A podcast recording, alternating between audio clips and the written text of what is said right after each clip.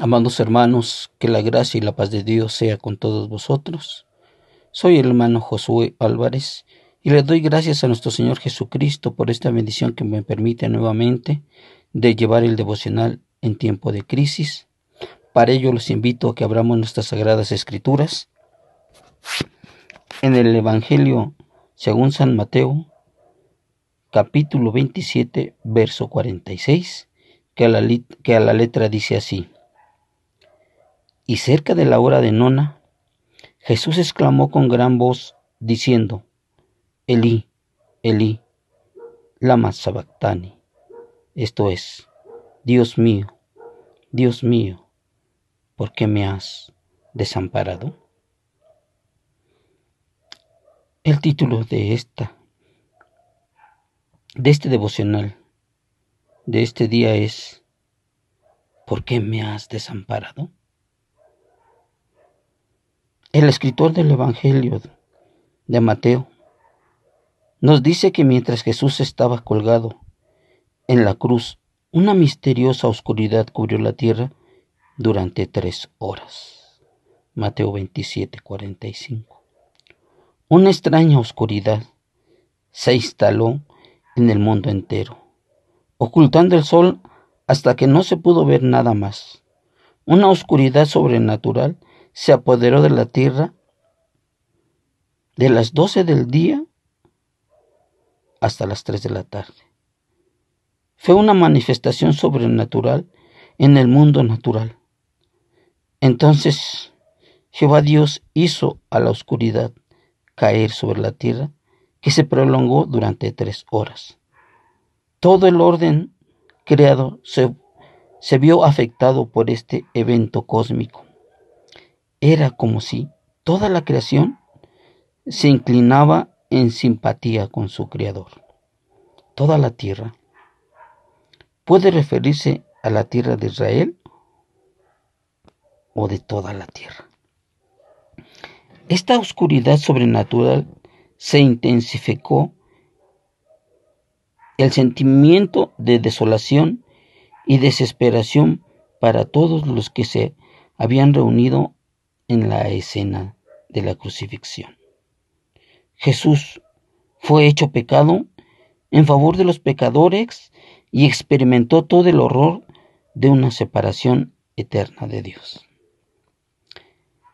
El pecado hizo que el Hijo de Dios clamara, Dios mío, Dios mío, ¿por qué me has desamparado? La oscuridad que cubrió la tierra ese día final no puede ser explicada como un eclipse, ya que era la Pascua y un eclipse no es posible con la luna llena. Tampoco se trataba de una tormenta de arena, ni hay nada que indique que un fenómeno local en el entorno de Jerusalén o Judea lo causó. La única conclusión que se puede llegar es que Dios es la causa. La misteriosa oscuridad nos recuerda el día del Señor en varios pasajes del Antiguo Testamento. Amós declara, aquel día dice Jehová, el Señor, haré que se ponga el sol a mediodía. Cubriré de tinieblas la tierra en el día claro. Amós 8:9. La oscuridad está asociada aún con el juicio en varios lugares de los profetas hebreos. Isaías 5:30, 13 del 10 al 11 y Joel 3, 14 y 15. La oscuridad sobre la tierra apunta a el juicio de Dios sobre el pecado. Su propio Hijo estaba llevando el castigo de todos los pecadores. Jesús, el justo, es la Él es la propiciación para nuestros pecados, y no solamente por los nuestros, sino también por los de todo el mundo. Primera de Juan 2, 1 y 2. La oscuridad cayó sobre la escena de la crucifixión como una pesada cortina. Toda boca estaba cerrada y un silencio sepulcral se apoderó de todos. Era como el soberano Dios mantenía los ojos de todo un pecado mirando el infinito sufrimiento del Cordero de Dios. Los sentimientos de asombro y horror eran mayor que la agonía de la, de la crucifixión que se trasladó a ese momento infame de la muerte del Hijo de Dios. Casi al final de las tres horas de oscuridad, sintiéndose abandonado por Dios, Jesús clamó con palabras de angustia en el silencio terrible de la oscuridad. Sus palabras resonaron por toda la eternidad y reverberó a lo largo de los siglos del tiempo. Eli, Eli, lama sabachthani. Esa oscuridad significa juicio. Fue el juicio venidero de Dios sobre el pecado. Fue la ira de Dios que quemando en el corazón de Jesús como nuestro sustituto. En esas horas oscuras el infierno llegó al Calvario ese día. Nuestro Salvador descendió en él y dio a luz su terror en nuestro lugar. Cuando las tres horas de intensa oscuridad llegaron a su final, Jesús clamó, Dios mío, Dios mío, ¿por qué me has desamparado? Jesús estaba citando el Salmo 22.1. ¿Cómo puede un Dios infinitamente santo mirar a su propio Hijo, que se había convertido en un representante por el pecado? ¿El Padre había abandonado a su propio Hijo? ¿Él estaba haciendo un sacrificio por el pecado? ¿La ira de Dios estaba sobre él? ¿Él estaba siendo hecho maldición por nuestros pecados? Cristo nos redimió de la maldición de la ley, haciéndose maldición por nosotros pues está escrito, maldito todo el que es colgado en un madero. Gálatas 3:13. El apóstol Pablo nos dio la respuesta para los que estaba para lo que estaba sucediendo en esa oscuridad sobrenatural. Él lo hizo. Al que no conoció pecado, por nosotros lo hizo pecado, para que nosotros seamos justicia de Dios en él. Segunda de Corintios 5:21. En esas horribles tres horas de la noche, Jesús fue hecho pecado por nosotros. Jesús dijo en estas palabras en hebreo, y los espectadores no entendían. Ellos pensaron que estaba llamando a Elías para que lo ayudara. Mateo 27, 47. Si hubieran escuchado atentamente y consultado el Salmo 22 en su totalidad, en su totalidad, habían entendido la verdad de su sufrimiento y la declaración.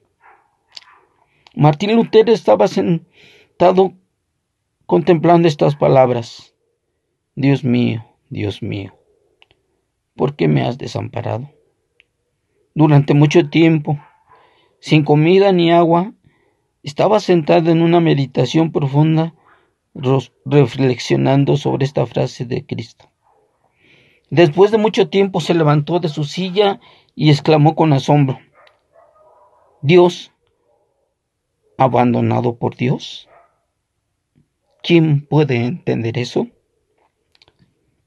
Estas palabras de Jesús desde la cruz deben ser la frase más sorprendente en la Biblia. Cada individuo llega a ese día con su sangre en sus manos la Biblia dice, por cuanto todos pecaron y están destituidos de la gloria de Dios. Romanos 3:23. Este verso recoge toda la carrera en una sola declaración y nos dice que aún estamos lejos. Pero la escritura lo encerró todo bajo pecado, para que la promesa que es por la fe en Jesucristo fuere dada a los creyentes. Galatas 3:22. La realidad del pecado nos impide comprender plenamente estas palabras. Jehová, miró desde los cielos sobre los hijos de los hombres para ver si había algún entendido que buscara a Dios. Todos se desviaron, cada uno se han corrompido. No hay quien haga lo bueno, ni hay quien, ni, no hay quien haga lo bueno, no hay ni siquiera uno. Salmo 14, 2 y 3. Ningún hombre en la tierra y ningún pecador en el infierno nunca puede entender la profundidad del significado de estas palabras de Jesús. Tendríamos que ir al, infierno como individuos perfectamente sin pecado, en efecto, como hijo de Dios sin pecado. Nadie va a estar en el infierno en esa condición. Ninguna persona tendrá una experiencia que le permita comprender el significado del terrible grito de Jesús, porque todos somos pecadores. Sin lugar a duda que no reunimos los requisitos. La terrible verdad es que nosotros merecemos lo que Jesús estaba sufriendo en la cruz. Jesús dijo que el pecado es una condición del corazón. Pero decía que lo que sale del hombre, eso contamina al hombre, porque dentro del corazón del hombre salen los malos pensamientos, los adulterios, las fornicaciones, los homicidios, los hurtos, las avaricias, las maldiciones, el engaño, la lujuria, la envidia, la calumnia, el orgullo y la insensatez. Todas estas maldades salen de, de dentro y contaminan al hombre. Marcos 7, 20 al 23. El apóstol Santiago escribió en el capítulo 2, verso 10, porque cualquiera que guarde, porque cualquiera que guarda toda la ley, pero ofende en un punto, se hace culpable de todo. Y el apóstol Juan dijo, si decimos que no tenemos pecado, nos engañamos a nosotros mismos y la verdad no está en nosotros. Primera de Juan 1, 8. Nosotros no entendemos completamente la santidad de Dios. Nosotros no comprendemos completamente estas palabras, porque no entendemos completamente la santidad de Dios. El profeta hebreo Abacú entendió esto cuando exclamó, no limpio eres de ojos para ver el mal, ni puedes ver el agravio. ¿Por qué? Pues ves a los criminales y calles cuando destruyes el impío al que es más justo que él. Finitos pecadores depravados no entienden cómo el pecado parece un Dios infinito, santo y justo. La actitud de Dios hacia el pecado le hace volver la espalda a su Hijo y renuncia a él. El pecado es un asunto serio con Dios. Cristo revela el horror del pecado cuando miró en la cruz. Tratamos el pecado a la ligera. Dios lo toma en serio. Dios no puede y no va a tolerar el pecado en su presencia porque Él es un Dios santo. La Biblia dice, el alma que peca ciertamente morirá, porque la paga del pecado es muerte. La actitud de Dios hacia el pecador causa que derrame su ira sobre su propio Hijo.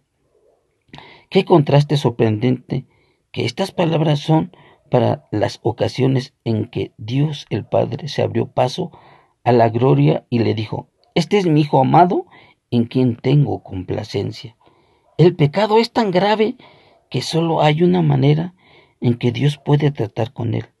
El escritor de Hebreos dijo, y según la ley, casi todo es purificado con su sangre, y sin derramamiento de sangre no hay remisión. Estas palabras de la cruz revelan la realidad del pecado y la santidad. También revelan la razón del sacrificio.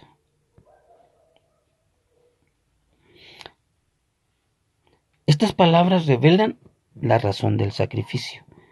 Jesús estaba completamente, Jesús estaba cumpliendo la gran mesiánica, Salmo 22. Este gran salmo funciona a través de la narrativa de la crucifixión de su conjunto. Se entrelazan con la historia de la crucifixión porque predice los acontecimientos cruciales en la crucifixión de Jesús. Jesús no fue un mártir judío. Él era el siervo sufriente de Jehová que dio su vida libremente. La oración de la infancia de Jesús.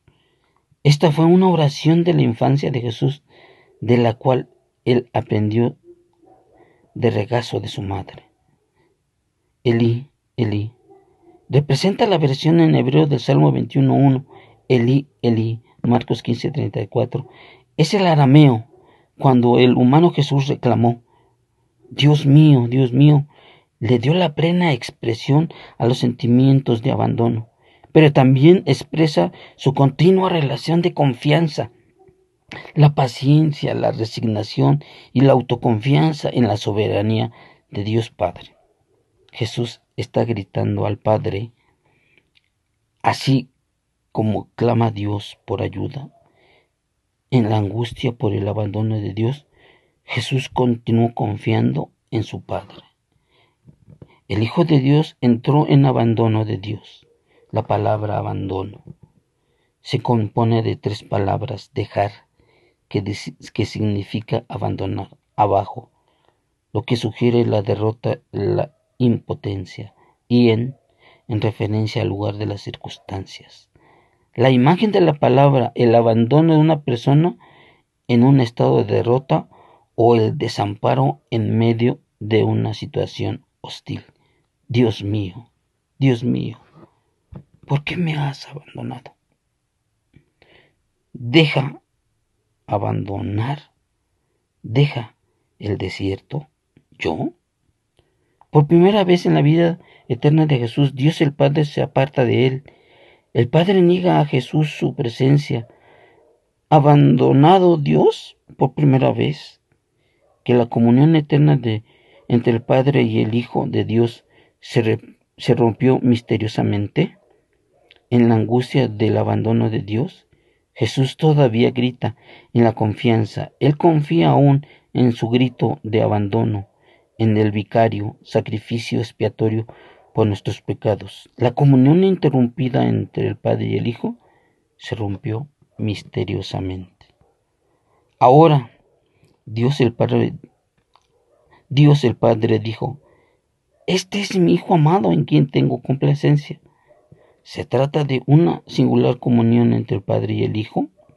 Ahora bien, Dios el Padre no abandona a su propio Hijo. Esta es la una explicación. Esta es la única explicación de su muerte. Es la única manera que podemos comprender sus palabras desde la cruz. Es imposible de otro modo que los pecadores depravados radicalmente para entender este grito de nuestro Salvador. Tendríamos que ir al infierno y sufrir eternamente como su santo Hijo de Dios en nombre de los pecadores. También quiero dejar muy en claro que es el destino eterno de cada alma sin Cristo. Toda la ira de Dios cae sobre nosotros o sobre nuestro sustituto divino.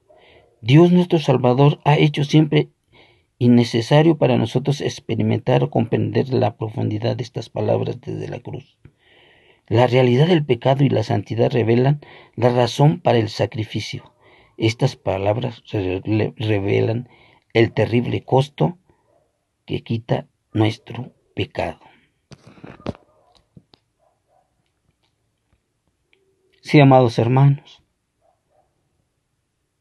qué palabras tan impactantes. ¿Qué palabras que tenemos que tomar en consideración? Hoy en esta mañana tenemos que meditar en esas palabras. Espero que el Espíritu Santo nos haga entender la profundidad de esas palabras. Dios mío, Dios mío, ¿por qué me has desamparado? Que Dios te haga entender qué tanto deben de impactar en tu vida, en tu alma, en tu ser. Nunca, de los nunca, se olviden estas impactantes palabras Dios mío, Dios mío, ¿por qué me has desamparado? Dios te bendiga y Dios te guarde. Hijo de Dios.